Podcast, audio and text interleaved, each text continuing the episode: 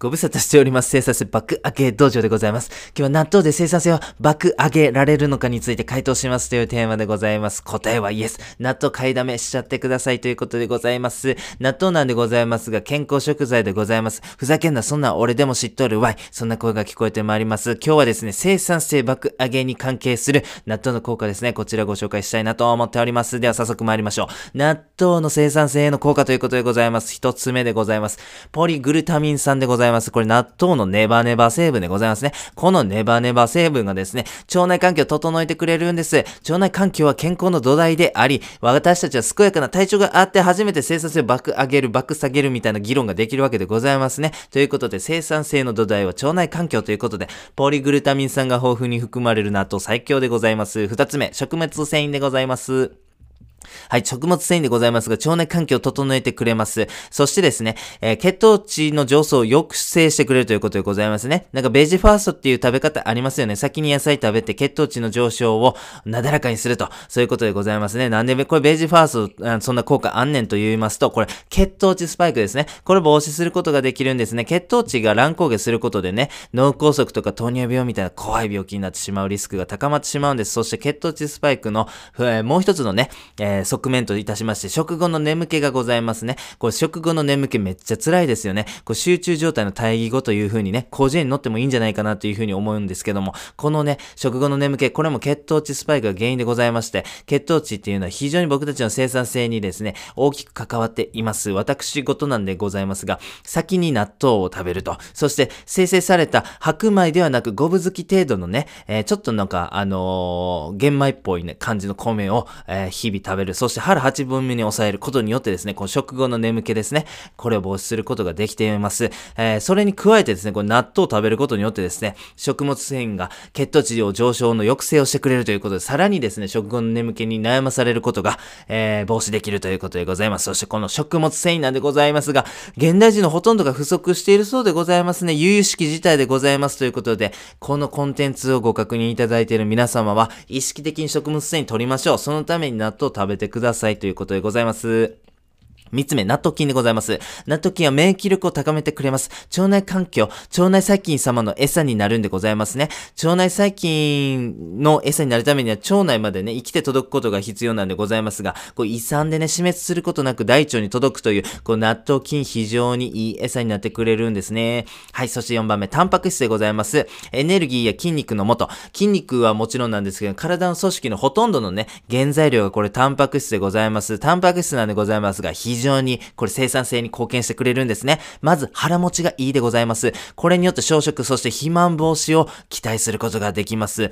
プロテインレバレッジ仮説という面白い考え方がございます。これはどういうものかと申しますと、人は必要な量のタンパク質が摂取できるまで摂取カロリーを増やしてタンパク質を取ろうとすると、そういう風なね、性質があるそうでございます。簡単に言いますと、タンパク質が足りてないから僕たちはお腹が空くんだと、そういうことでございますね。皆様どうですか？なんかこう、例えばね、会社勤めてる方でね、ランチ食べに行きましたと。ランチさっき食べたばっかりの結構すぐお腹すくな、そんな方いらっしゃるんではないでしょうか。今外食って結構ね、炭水化物中心だというふうに思うんですよね。麺とか、お米とかパンとかね。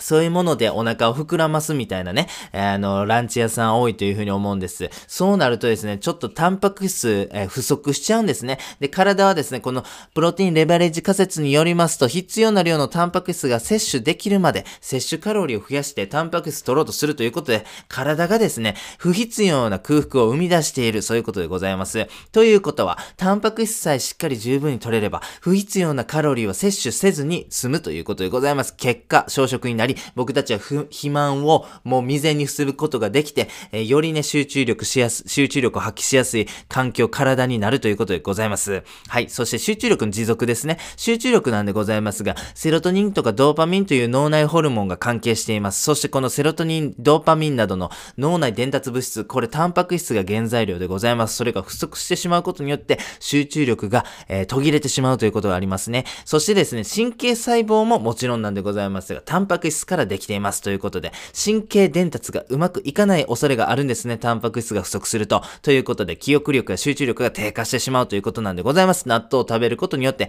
タンパク質を常に十分な状態にできますんでね。集中力が持続できるということでございます。そして、若さとか体力の維持にもつながるんです。タンパク質が不足すると、筋肉が損なわれて疲れやすく、そして健康な、えー、血管を保つためにも必要なんだということでございます。まあ、簡単に言えば納豆を食ってりゃ疲れにくくなり、そして若々しくなるぜということでございます。5番目でございます。ビタミン B2 ですね。これ脂質の代謝を促進してくれます。内臓脂肪を燃焼する効果がございます。内臓脂肪というのはですね、こう生きてるものにとって非常に不必、不必、不必、不自然なね、状態らしいでございますね。内臓脂肪がた、溜まってる、内臓脂肪が多い状態、ついている状態になりますと、体中に炎症が起こるそうでございます。これがですね、非常に非常に悪影響を、えー、もたらしてしまうと。だからこそ僕たち太ってる場合じゃないんです。内臓脂肪をつけてる場合じゃないんです。だからビタミン B2 なんです。だから納豆なんです。ということでございます。はい、6番目。ビタミン B6 でございますね。はい、これタンパク質を分解してエネルギーに変えてくれるんです。つまり効率よくく筋肉量を増やす効果もあるんですね。はい、基礎代謝と、えー、筋肉量ってこれ性比例の関係にあるんで、つまりなんですけども、中山筋肉さんとかね、すごい筋肉量ありますよね。ああいう方というのはですね、基礎代謝が非常に多いんですね。なので、筋肉があれば太りにくいということで、中山筋肉さんとかはですね、あの、普通な生活してたとしても他の人よりも太りにくい人なんでございますね。つまり筋肉があれば太りにくい。太らないから内臓脂肪もたまらない。たまらないから集中できるということでございます。納豆に含まれてビタミン B6 的な働きをしてくれる他の成分がございまして、それ葉酸でございますね。ということで納豆非常に効率的でございます。はい。7番目の要因、パントテン酸でございますね。これ糖質や脂質をエネルギーに変えてくれます。内臓脂肪、そして、えー、小食、これ効果がありますからね。はい、そして8番目、鉄でございます。鉄が不足してしまうと、酸素をうまく取り込めずに筋力低下や疲労を起こす原因になってしまう。怖いですよね。長時間の集中のために、そして筋肉量を維持するために、こう、鉄不不可欠でございますからね。納豆食べてくださいということでございます。ここまでをまとめてみましょう。集中力を維持し、生産性を爆上げる体づくりに効果大なんでございます。ぜひ皆様納豆を食べてください。ということで、もうシンプルに納豆ご飯などで食べていただいてもいいんではございますが、この食べ方ね、ちょっと押さえていただくともっと納豆効果出ますせという食べ方ご紹介させていただきます。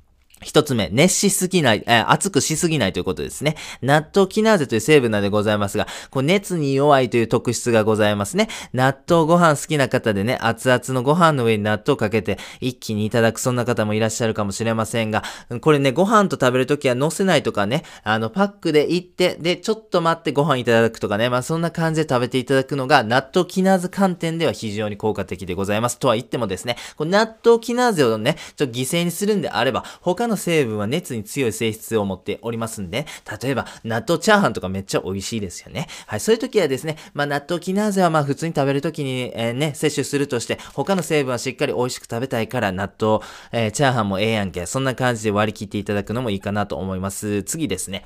食べる回数多くしてほしいなと思っております。